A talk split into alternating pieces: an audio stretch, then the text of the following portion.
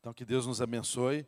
Estenda a sua mão, vamos abençoar a vida do Josson e na pessoa dele também, da pastora Cristina. Deus, nós te agradecemos, te damos graça pela vida do pastor Josson, por aquilo que o Senhor tem plantado sobre a vida dele, por aquilo que o seu Espírito tem falado ao coração dele. Pedimos ao Senhor que nessa manhã ele seja instrumento do Senhor para dizer aquilo que o Senhor quer dizer à tua igreja. E que nós, como igreja, tenhamos ouvidos desobstruídos para sermos transformados pelo poder da tua palavra, em nome de Jesus. Amém.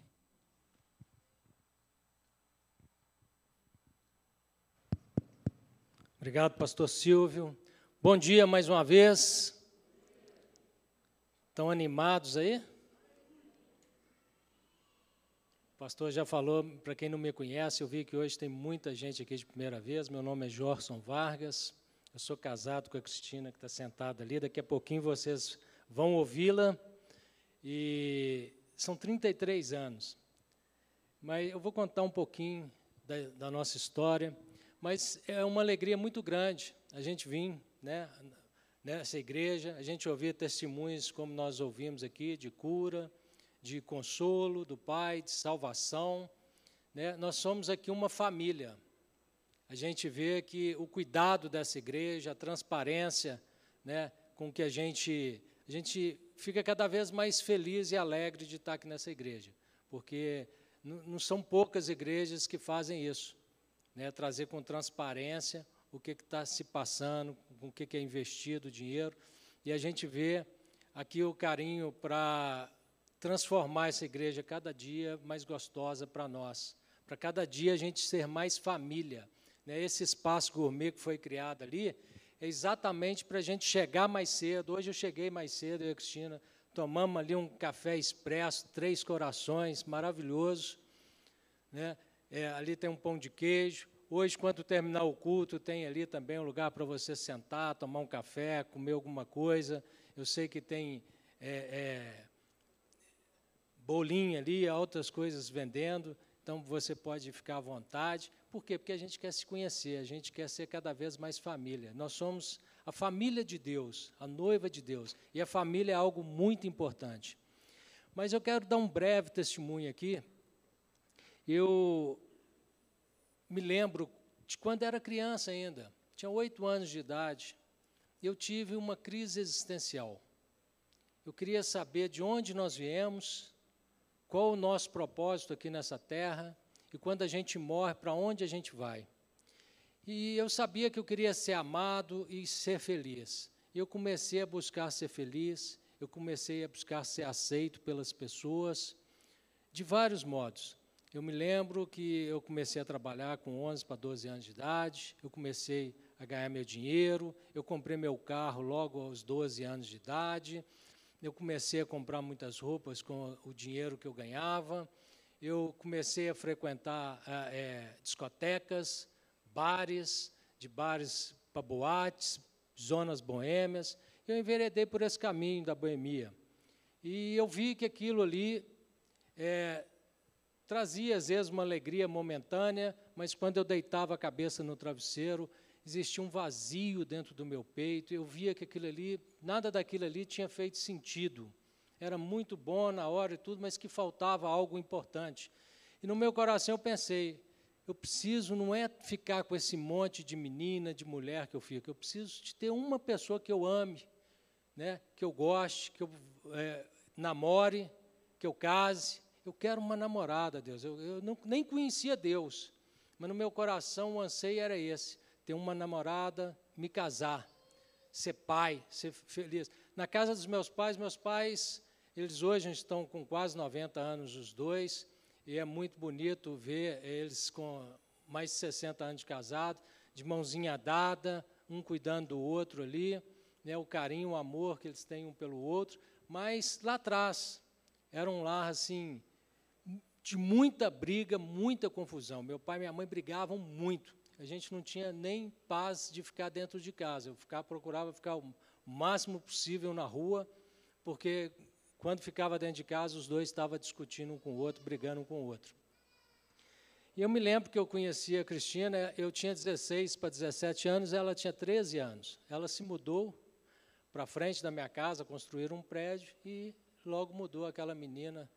Né? E eu olhei para aquela menina e falei: Deus, eu quero casar com essa menina. Eu nem falei Deus, porque eu só falei: eu quero casar com essa menina. E nós começamos a namorar, namoramos cinco anos e meio. Quando eu completei 22, ela 19, nós nos casamos. E eu achei que aquilo ali ia ser né, é, a minha felicidade. Eu ganhei uma casa do meu pai, um quarteirão acima de onde morávamos. Eu tinha já um carro na garagem zero, eu tinha uma moto zero na garagem. E tinha uma esposa que eu era apaixonado com ela. Logo veio o nosso primeiro filho, e tudo isso, nada disso preencheu o vazio no meu coração. O casamento, o filho, a casa. Né? A gente está sempre buscando algo que possa preencher o vazio do nosso coração. Mas o que, que aconteceu? Eu continuei buscando dinheiro, poder, é, buscando tantas coisas para preencher aquele vazio. E o casamento, eu vi que em sete anos de casado, nosso casamento estava destruído. Nós, eu queria muito ser feliz e eu era muito egoísta, e ela também era muito egoísta, ela também queria, de certa forma, ela depositou no casamento também a fuga da casa dela, de, de uma família disfuncional, no, na, na, no casamento, mas quando nós vimos, o nosso casamento também estava destruído. Nós só brigávamos, brigávamos, brigávamos. A gente já estava quase que se odiando de tanta briga, de tanta ofensa. E foi quando eu fiz 30 anos de idade, a minha esposa, 27. Nós fomos numa reunião, ali ouvimos pessoas testemunhando o amor e do poder de Jesus. E nessa época, além de estar com o casamento totalmente destruído, eu estava falido financeiramente, a nossa casa estava penhorada, eu estava com enfermidades, gastrite, rinite, é, fígado inchado de tanto beber, mas nessa reunião eu conheci o Jesus, que nós falamos dele aqui hoje, Jesus que cura, que salva, que liberta, que re restaura relacionamentos.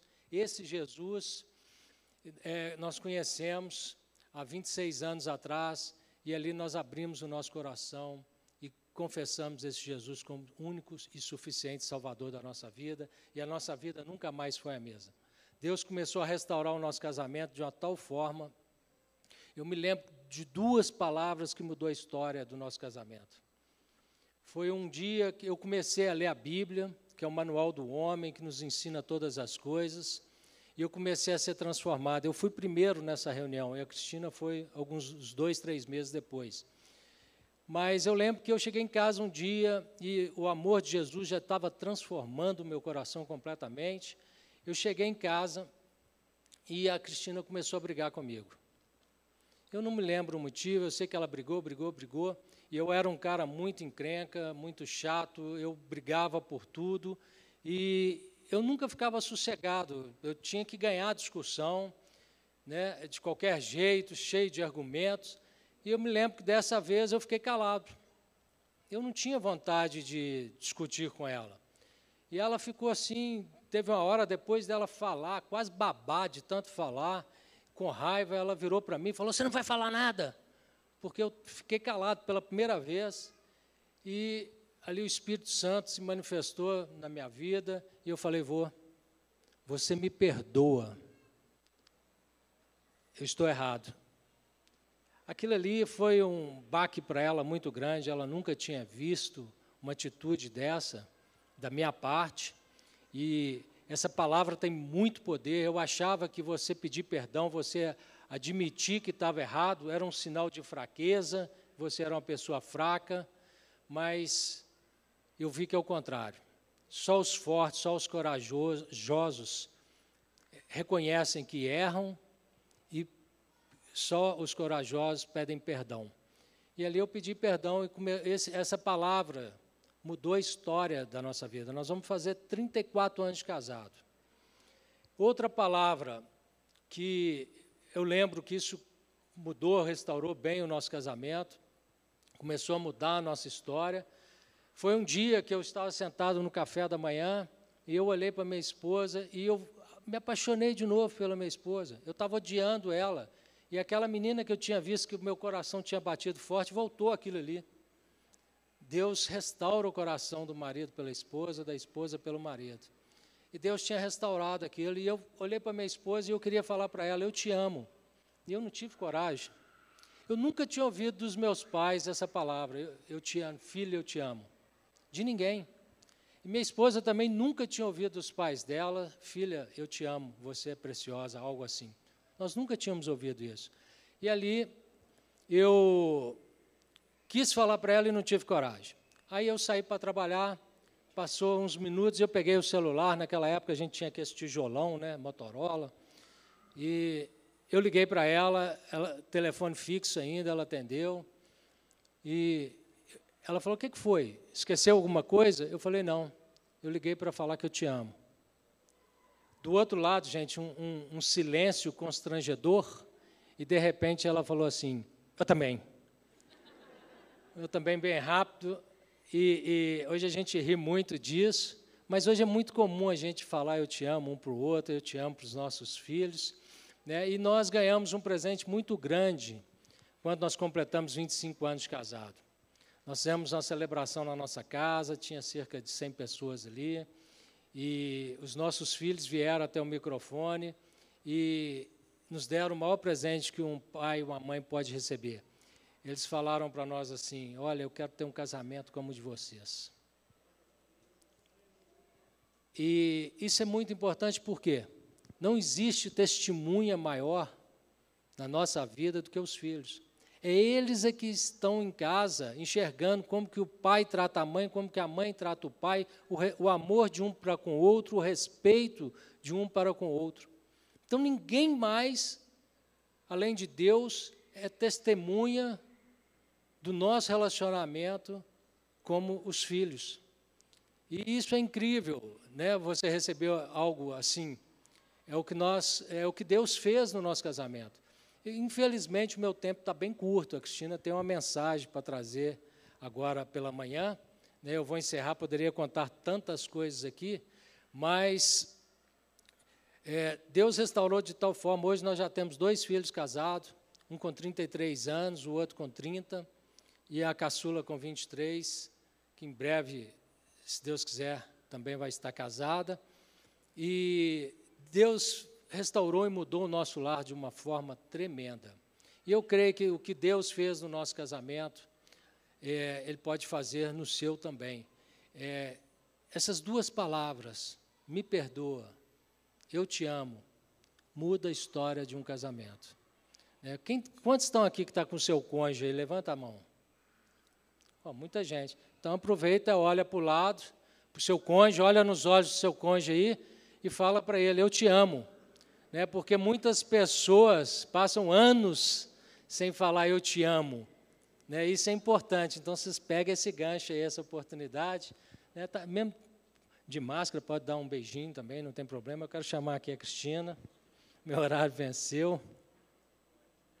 Nós estamos tendo o privilégio de fazer parte dessa igreja, dessa comunidade, onde tem sido estruturado cada ministério aqui com tanto amor pelo pastor Silvia, pastora Cláudia, né? tem o ministério infantil, o de adolescentes, de jovens adultos, temos aqui o ministério de intercessão, de louvor, de som, é, e tantas outras áreas de, de diáconos. E agora também temos o ministério de família. É, Deus é, falou o coração do pastor Silvio, e ele convidou a mim e a Cristina, e a gente está com uma equipe que a gente está montando para estar tá cuidando da família, dessa família maravilhosa que é a família Lagoinha Mineirão. Está aqui conosco Gilberta Maria, faz um sinal aí. Fazem parte da equipe, à noite vão estar tá aqui o Samuel, a Liliane, né, o Marcelo também com a, com a Vive. Alessandra, de vez em quando eu troco os nomes, tá, por isso que tem a esposa maravilhosa. Mas a gente tem muita história maravilhosa para contar a respeito do casamento. Mas é uma história diferente porque Jesus entrou na nossa vida.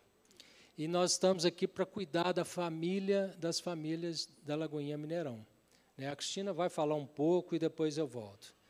Deus te abençoe, te use, meu amor. Bom dia, gente. Hoje eu não vou contar meu lado da história, mas casamento é mão dupla, tem os dois lados, né, gente? Nunca um lado é totalmente certo, nem totalmente errado. Mas hoje eu quero compartilhar com vocês, dentro de família também, o que o Senhor nos fala na Sua palavra a respeito da família, de uma forma bem específica do casamento. Porque a gente vive tempos onde a família está sendo severamente atacada. A família nos moldes que Deus criou. E nós, como igreja, nós não podemos ser coniventes com o que está sendo é, falado por aí, colocado como norma, como regra. E tem algumas estatísticas muito tristes, infelizmente, que tem um site chamado Notícias Gospel Mais, que diz que o percentual de divórcio é o mesmo entre evangélicos, católicos e pessoas de outras religiões ou sem afiliação religiosa. Então a gente precisa entender o que, que está acontecendo no meio do povo de Deus. Que essa taxa de divórcio está igual a quem não conhece, como o Johnson gosta de falar, o manual, a palavra de Deus. E outra estatística é que, segundo o IBGE, em 2009, o casamento durava 19 anos e meio, e em média. E em 2019, a média já foi para 13 anos e 8 meses. Quer dizer, as pessoas estão ficando menos tempo casadas.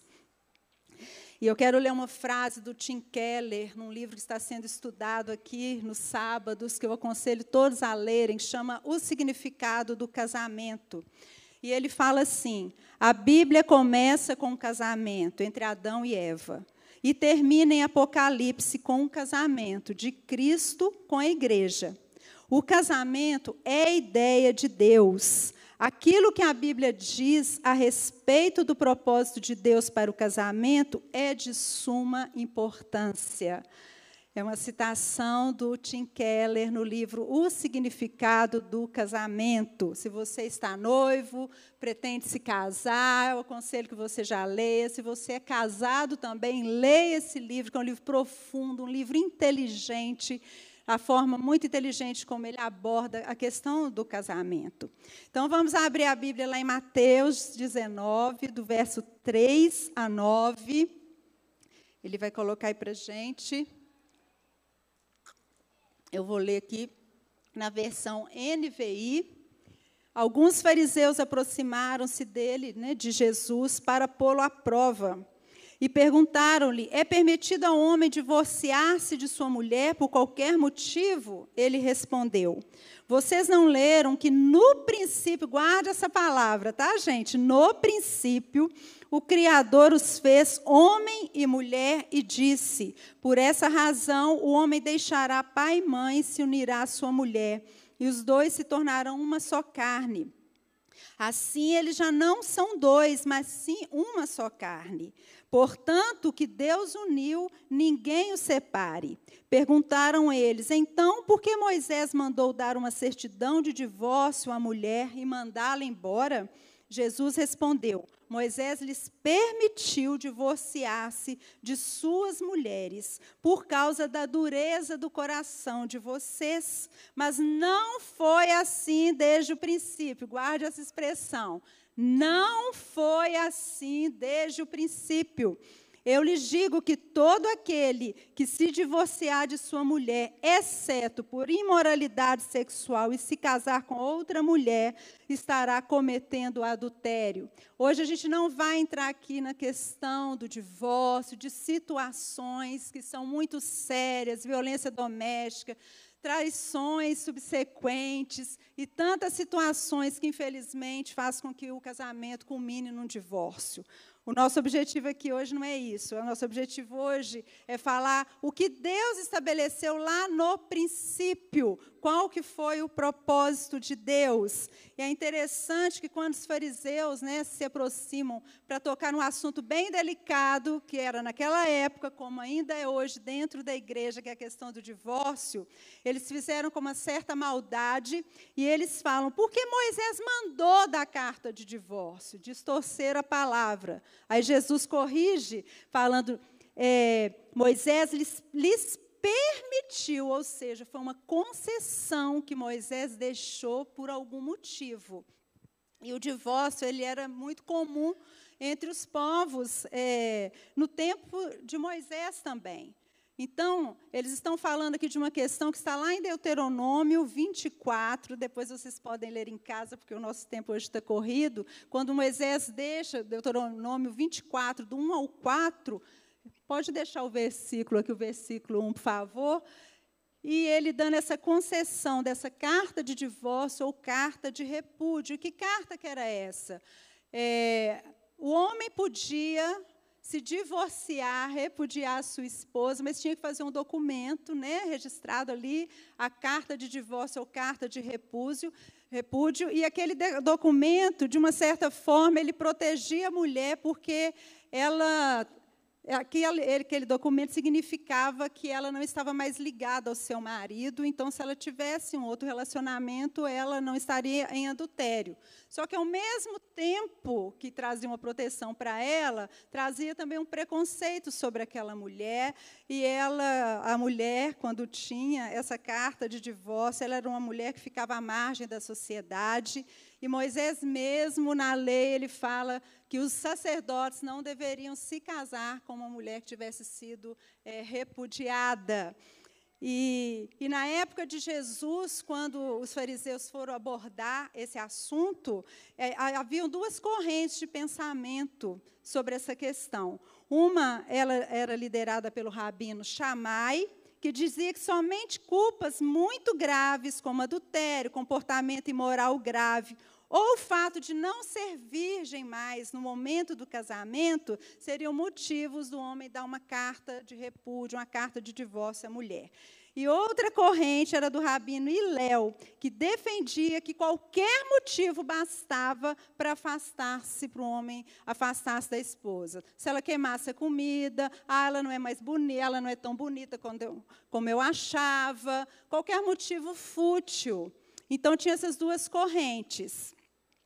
Mas quando Jesus ele é perguntado sobre a questão do divórcio, foi uma, uma questão ali maliciosa, que eles queriam ver como que Jesus ia sair daquela, né, daquela aquela provocação ali, daquela controvérsia, ele respondeu os fariseus com outra pergunta. Olha o que Jesus falou é, no verso, vamos lá, ele falou: Vocês não leram que no princípio o Criador os fez homem e mulher, e disse: Por essa razão, o homem deixará pai e mãe, se unirá à sua mulher, e os dois se tornarão uma só carne? Assim eles já não serão dois, mas uma só carne. Portanto, que Deus uniu, o homem não separe. Então, Jesus devolve aquela pergunta com outra pergunta. E Jesus leva aquele aqueles fariseus para a palavra. Vocês não leram? E, aliás, esse era um hábito de Jesus. Ele fez isso até com o diabo quando foi tentado, né? Está escrito. Então, Jesus coloca, tira eles daquelas tendências que tinham ali, aquelas correntes, né, de diversos pensamentos, e vai. O que está escrito na palavra? O que está escrito na Bíblia? A gente fica muito triste, eu e Jós, quando chegam os casais e fala a gente vai divorciar, a gente vai separar. E às vezes a gente vê que são motivos tão banais. Não é nada sério. Não é, não é nada que seja um motivo para se pensar um divórcio. Aí a gente precisa, gente, o que, que está escrito na Bíblia? O que, que vocês estão precisando se alinhar para mudar essa mentalidade. E foi o que Jesus fez. Vocês não leram? E ele joga lá no princípio, ou seja, qual foi o propósito pelo qual Deus criou o casamento? O que Deus estava pensando quando ele resolveu criar a mulher e unir o homem e a mulher em matrimônio? Deus tinha um propósito no seu coração. E hoje esse propósito tem sido muito ignorado. Lá na nova versão transformadora, o verso 8, é, fala assim: Jesus respondeu. Moisés permitiu o divórcio apenas como concessão, pois o coração de vocês é duro, mas não era esse o propósito original. Jesus está afirmando que, apesar dos muitos motivos que os casais apresentam para se separarem, esse nunca foi o propósito original de Deus para o casamento, para a família. Então Jesus ele estava ali levando aquele povo a um alinhamento com a verdade da palavra de Deus, com o propósito de Deus no seu coração para a família. Então, Jesus cita Gênesis 2, 24, pode colocar, por favor. Quando Deus cria a mulher, e ele, ele vai e faz o primeiro casamento, né?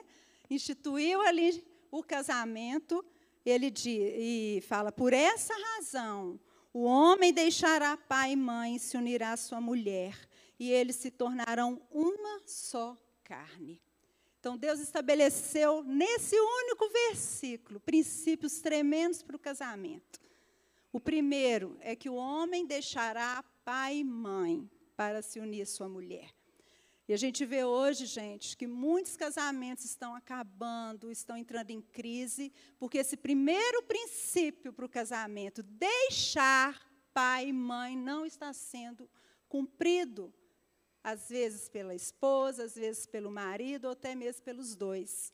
E a gente tem ensinado a nossa célula de casais que esse deixar é um deixar emocional, geográfico e financeiro. Ao se casar, não pode ter mais uma dependência emocional do pai, da mãe, depender deles para tomar decisões. A gente entende que a pessoa se casar já é uma pessoa adulta, porque é, casamento não é coisa para criança. Criança não pode se casar. Mas tem pessoas que ainda são dependentes emocionais dos pais, são imaturos, inseguros e não conseguem deixar os pais. E tem muitos pais que não contribuem com esse deixar que o filho, a filha casa e quer continuar é, dando palpite, instruindo, como se eles ainda fossem crianças ou adolescentes. Tem os dois lados, porque o deixar também envolve o coração dos pais de deixarem, de liberarem seu filho, liberarem sua filha. O outro, deixar o financeiro. A gente sempre trabalha com os casais, gente. Para casar, tem que ter um mínimo, né? Para você assumir as despesas da sua casa. Eu sei que às vezes tem problemas financeiros, passa por uma situação de desemprego, precisa da ajuda dos pais, mas isso não deve ser algo duradouro, permanente. Porque não foi o que Deus estabeleceu. Essa parte financeira, o casal precisa assumir também. Isso faz parte do quê? Do amadurecimento, do crescimento. E o deixar geográfico, que é sair de dentro do limite da casa, do lote ali dos pais. Não fazer puxadinho para ficar ali todo mundo junto e misturado. Por quê? Porque da confusão. Deus falou: deixa pai e mãe, o casal precisa ter seu espaço para eles aprenderem a conviver um com o outro, lidarem com as diferenças. Quando está tudo junto e misturado, começa o casal a brigar, vem a sogra, não é assim, gente? Entra no meio, sogro, cunhado, a cunhada, vira aquela confusão. Então a palavra de Deus ela é muito sábia, mas preparando essa palavra também, uma coisa que Deus falou no meu coração, tem que ter o deixar da cultura da nossa família de origem. Muitas vezes a cultura, todos nós, gente, quando casamos, a gente fala com os casais, a gente leva uma bagagem. E essa bagagem está a forma que a gente aprendeu a lidar com as pessoas que a gente aprende na família de origem, o tom de voz que um trata o outro, o que a gente vai levar como referência, exemplo que a gente viveu dentro de casa, porque é inevitável a gente não reproduzir no nosso casamento o que nós vivemos dentro da nossa família de origem e vimos o nosso pai e a nossa mãe fazendo. Isso é inevitável. Só que tem coisas que estão saindo, saem fora da palavra. E quando a gente conhece a palavra, a gente tem que se alinhar, se adequar à palavra. Não foi fácil para mim e para o Jós quando a gente se converteu, porque a gente tinha uma bagagem da nossa família de origem. Eu, então, vim de uma família totalmente disfuncional. Eu cresci ouvindo a minha mãe falando: você tem que estudar para trabalhar, porque em homem você não pode confiar. Então, a mentalidade que eu cresci é de que eu tinha que fazer acontecer, ser independente, ganhar meu dinheiro. É diferente de quando você chega para sua filha e fala: Filha, você tem potencial enorme, você é inteligente, invista nesse dom, essa profissão que Deus te deu o dom, para você fazer diferença nesse meio, é diferente. Mas aí acontece, gente, o que está acontecendo? Está entrando um monte de movimento, movimentos que estão por aí, que estão afetando diretamente o casamento, a família, com ideias, doutrinas erradas, ensinando às mulheres coisas erradas, e quem faz o curso da Mira está aprendendo muito sobre isso. Eu só não quero falar o nome desse movimento aqui, mas todo mundo sabe qual é. E esse movimento trouxe um monte de distorções para a cabeça das mulheres, e eu fico assustada com as meninas hoje, 10 anos, falando que são feministas. Pronto, falei, né? Tem hora que você não acha outra palavra. Meninas de 11 anos, eu, outro dia eu vi uma, eu sou feminista. Eu falei, como assim? Você sabe o que é isso?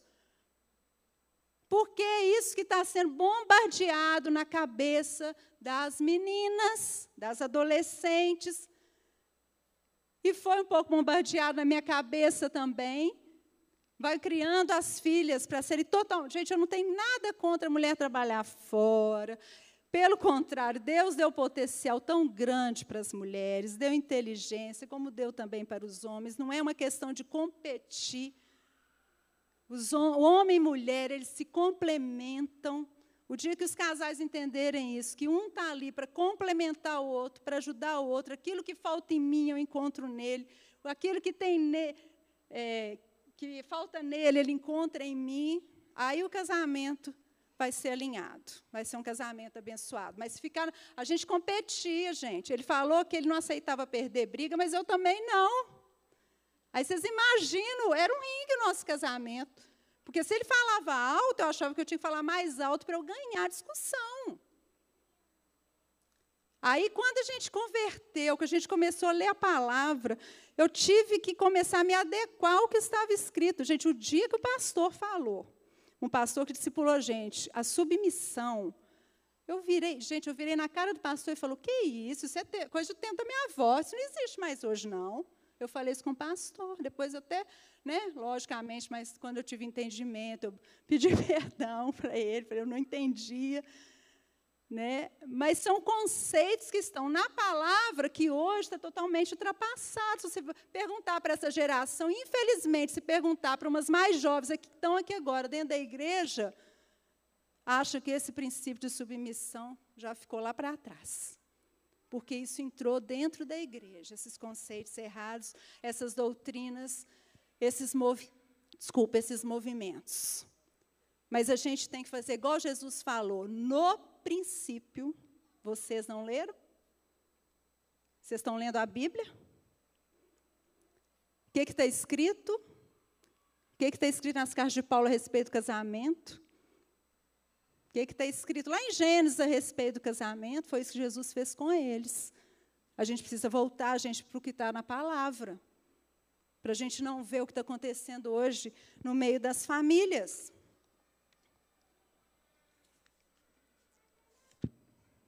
E por que então os casamentos estão se deteriorando? Eu tinha preparado outras coisas, mas o tempo hoje está apertado. Primeira questão: é que não está sendo deixada a cultura, a, a Cultura da família de origem, aqueles pontos que estão em desacordo com a palavra de Deus. Aí os casais eles se casam, a referência que eles têm é o que viram em casa e vão praticar igualzinho, vão reproduzir. Mesmo casais crentes, gente. Por isso que é bom fazer um bom curso de noivo, se preparar bem para o casamento. Ter um casal mais maduro, que você possam se aconselhar, perguntar, pedir um conselho, uma direção, instrução. Então, tem coisas que a gente tem que deixar, deixar pai e mãe, no sentido de deixar o que você aprendeu, que não condiz com a palavra de Deus, para você não reproduzir errado. Você, a gente tem que se alinhar à palavra de Deus. Outro motivo é porque marido e mulher não estão alinhados com o propósito original de Deus para o casamento, com aquilo que Deus estabeleceu lá no início. E hoje as pessoas se casam, mas elas não estão dispostas a assumir as responsabilidades que um casamento traz. Casamento, gente, exige renúncia. As pessoas hoje não querem renunciar a si mesmas, ao que elas pensam. Às vezes eu fico triste porque as pessoas se casam, mas elas querem continuar vivendo aquela vida de solteiro, descompromissado. Gente, casou, vem exigências novas, responsabilidades diferentes da vida de solteiro. Não tem como fugir disso. Se fugir disso, vai dar confusão. Se fugir disso, casais, o casamento não vai se sustentar. A gente tem que estar atento a isso.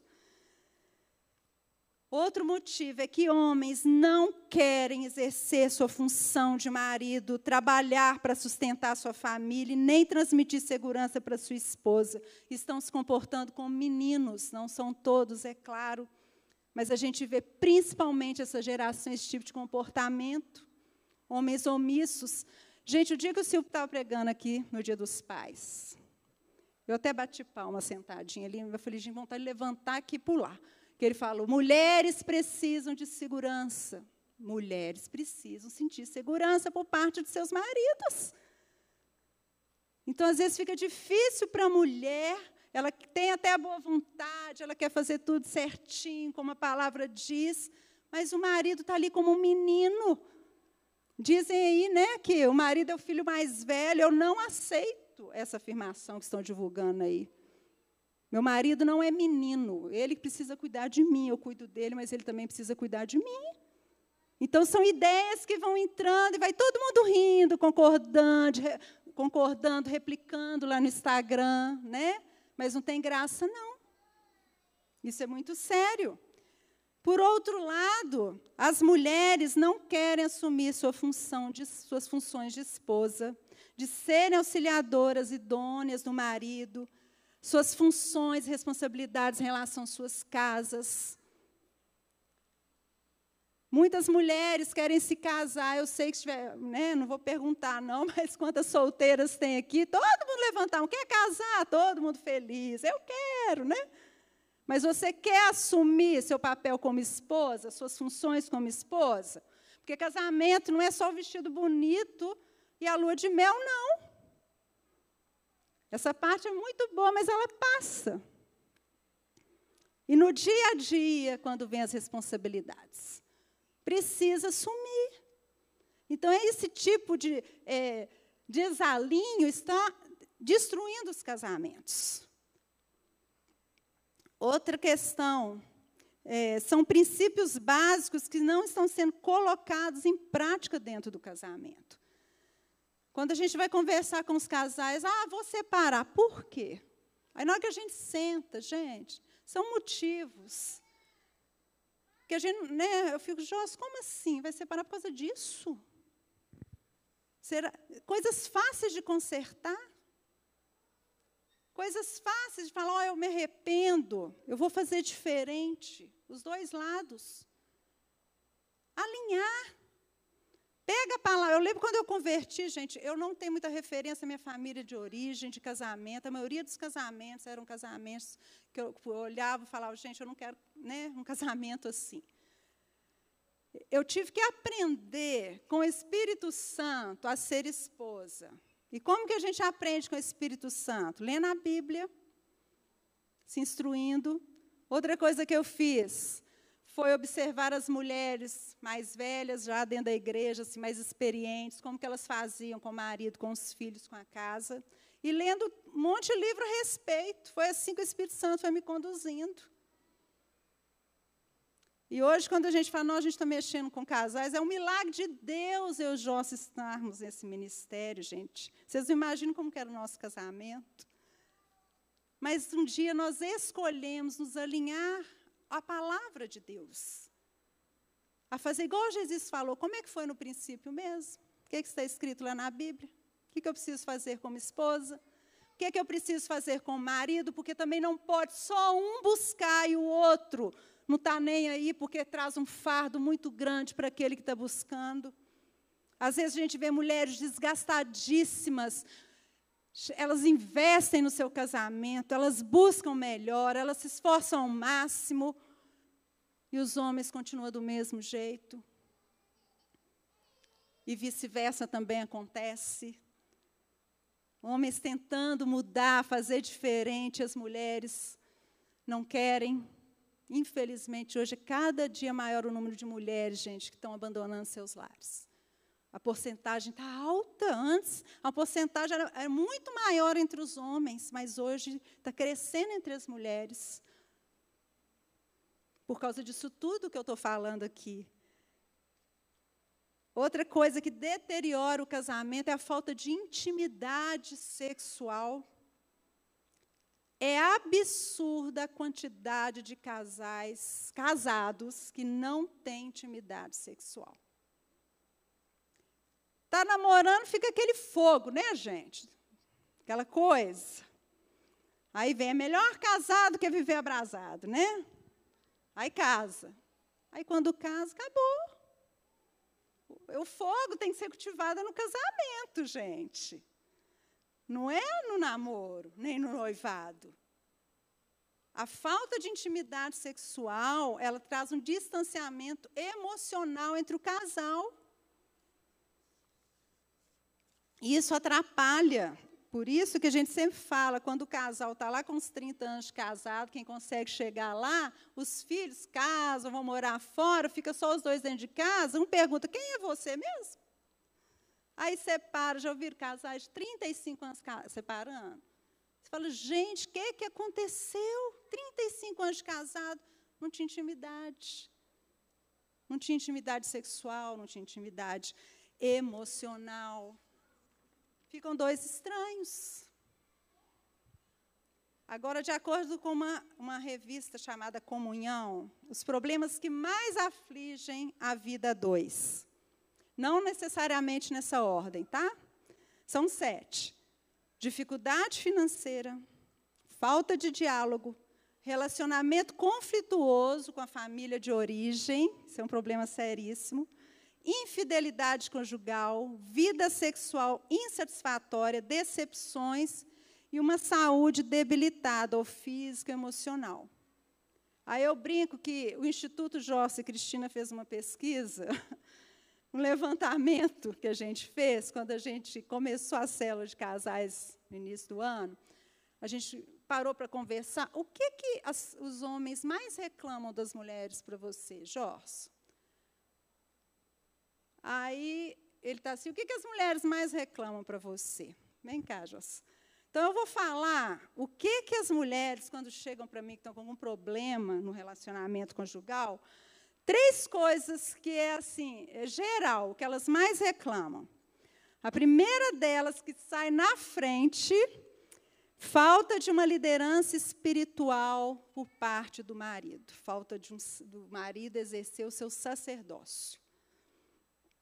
A segunda é que os, elas buscam muito em Deus, melhorias, e os maridos não buscam melhoras no casamento. E a terceira é que os maridos não vivem a vida comum do lar. Eles deixam tudo em cima das esposas. Tem que trocar uma lâmpada, tem que consertar alguma coisa, tudo é a mulher que tem que fazer. E o que, que os homens mais reclamam das mulheres? Eu sei que eles estão pensando uma coisa aí que não é a primeira, né, Joss? É verdade.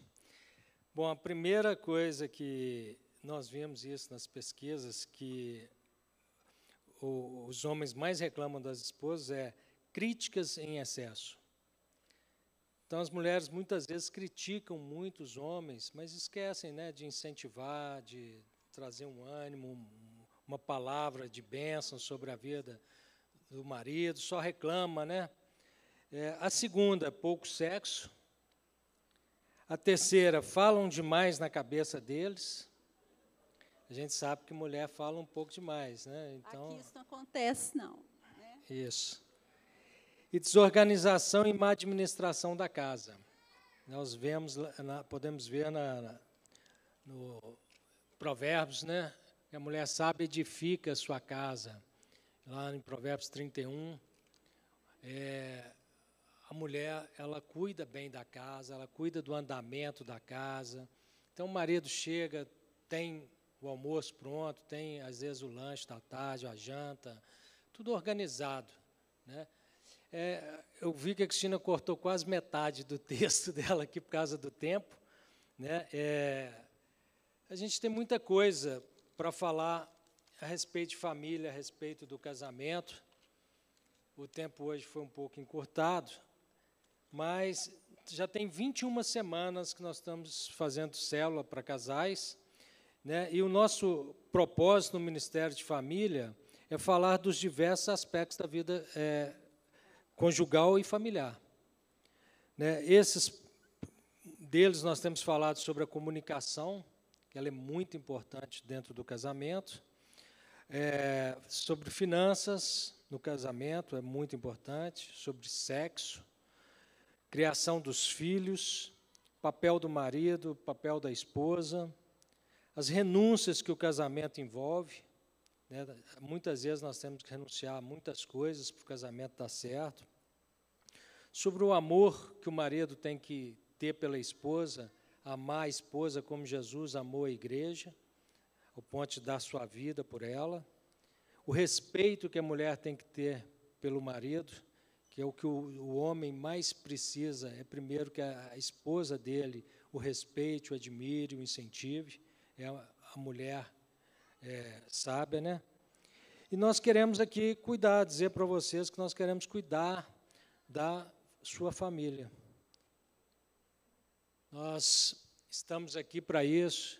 Se você está precisando de um aconselhamento, você pode agendar conosco. Nós queremos conversar com vocês. Nós temos uma célula aqui na igreja, toda quinta-feira, às 20 horas, para casais pastor Samuel e a Lili. E a? Célula para a família. Né? Pastor Samuel e a Liliane estão conduzindo essa célula. Nós temos uma célula é, na segunda-feira, outra célula online na quarta-feira, que tem pessoas de outros estados participando também pelo Zoom.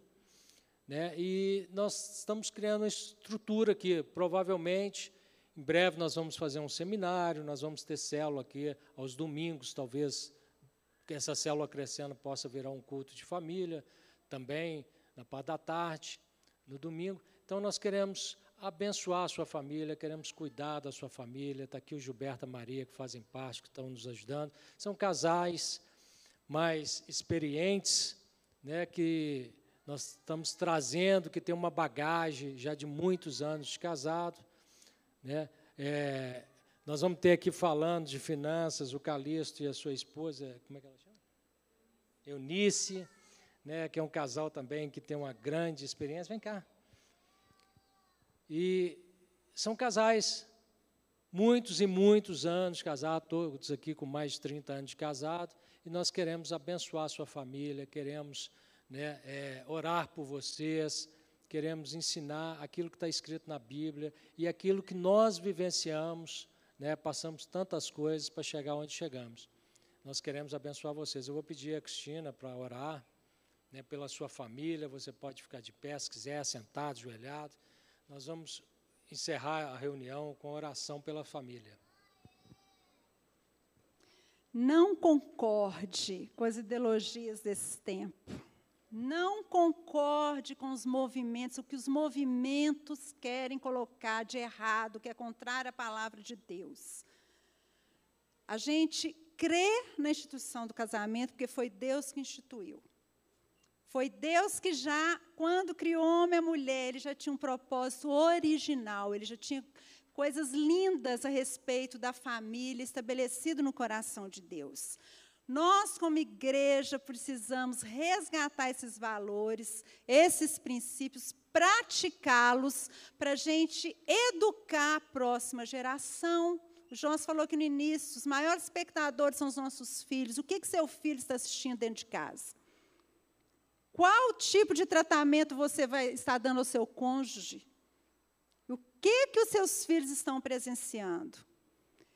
O que eles estão presenciando está deixando neles um desejo, ah, eu também quero ter uma família, eu também quero me casar? Ou eles falam, Deus me livre se casamento é isso, eu não quero isso para mim, não. Porque nós, pais, temos esse poder de influência sobre a vida dos nossos filhos. Nossa geração é responsável pela geração que está chegando. E a gente não pode deixar essas coisas maquiavélicas que estão sendo difundidas aí prevalecer sobre a mente deles, não. Então vamos ter um momento aqui, vamos orar. Não sei se você está com problema no casamento, se tiver, coloque, apresente isso diante de Deus. Talvez você ouvindo, né, poucas coisas que a gente falou, tem tanta coisa para falar. Você se identificou e viu que algumas coisas você precisa mudar, você precisa se alinhar, tanto você marido quanto você esposa você possa fazer seu concerto com Deus nesse momento de oração agora, você e o Senhor. Pai, em nome de Jesus, nós te louvamos porque a família é a menina dos olhos do Senhor. Foi a primeira instituição que o Senhor criou, antes mesmo do Senhor criar a igreja, o Senhor criou a família, Senhor. Pai, o Senhor sabe quanto a família tem sido atacada, especialmente nesses tempos. Nós declaramos que não aceitamos que sobre a nossa família venham essas influências malignas, desses movimentos que foram criados no inferno, dessas ideologias que foram criadas no inferno, Pai, para afetar a nossa descendência. Por isso, em nome de Jesus, nessa hora, como igreja, nós te pedimos perdão. Perdão naquilo que nós temos alinhado a nossa mente, as nossas práticas, com o que está errado aos olhos do Senhor. Perdão nos princípios, Senhor, que nós não estamos vivenciando dentro da nossa casa, na nossa própria vida. Pai, perdoa-nos quando temos sido omissos, negligentes no nosso papel de marido, no papel de esposa, Senhor. Perdoa pela má influência e mau testemunho que estamos dando dentro de casa para os nossos filhos. Pai, eu apresento ao Senhor aqui cada família de Lagoinha Mineirão. Que o Senhor esteja abençoando, indo de encontro, Pai, a cada família de Lagoinha Mineirão. Que o Senhor envolva o marido, que o Senhor envolva a esposa, que o Senhor envolva os filhos, ó Pai. E que o Senhor esteja, Senhor, em nome de Jesus, ministrando ao coração de cada um nesta manhã. Pai, que em nome de Jesus, Pai, aquele relacionamento, aquele casamento que já se esfriou, que está prestes a acabar, Pai. Em nome de Jesus, nós pedimos que o Senhor venha, Pai, Ó oh, Senhor, tocar no coração do marido, ainda que ele nem esteja aqui nessa hora, mas sua esposa está representando, porque eles são uma só carne, ou vice-versa. Pai, que o Senhor esteja, Pai, convertendo o coração do marido à sua esposa, o coração da esposa ao marido, o coração dos filhos aos pais e dos pais aos filhos. Em nome de Jesus, Senhor, restaura o amor no coração dos casais, de um para o com o outro. Pai, se houve traições, se houve decepções, frustrações, Pai, que o Senhor esteja curando esses corações, para que esses casamentos possam ser restaurados, Senhor, para a tua honra, glória e louvor. E oramos também, Pai, a família que estiver enfrentando problemas de quebra de relacionamento, que o Senhor entre com o perdão nos corações, ó Pai. Que o Senhor trabalhe em todos os corações envolvidos nessas situações e que haja essa restauração dos relacionamentos familiares, ó Deus, para a tua honra, glória e louvor, ó Pai, em nome de Jesus. Amém. Amém. Em breve vocês vão ver esses casais aqui também testemunhando e ensinando né, aquilo que Deus tem feito na vida deles. Pastor, você tem algo mais a falar?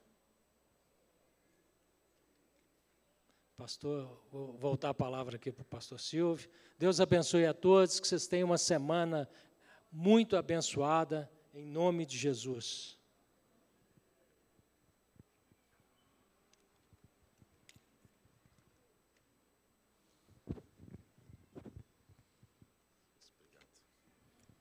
Benção, irmãos. É só um aviso rápido que, por causa da dinâmica do culto, hoje eu deixei de dar.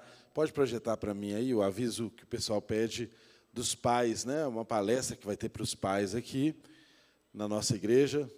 Pode lançar aí para nós? Aí, olha, pais em ação, como desenvolver a obediência nos filhos.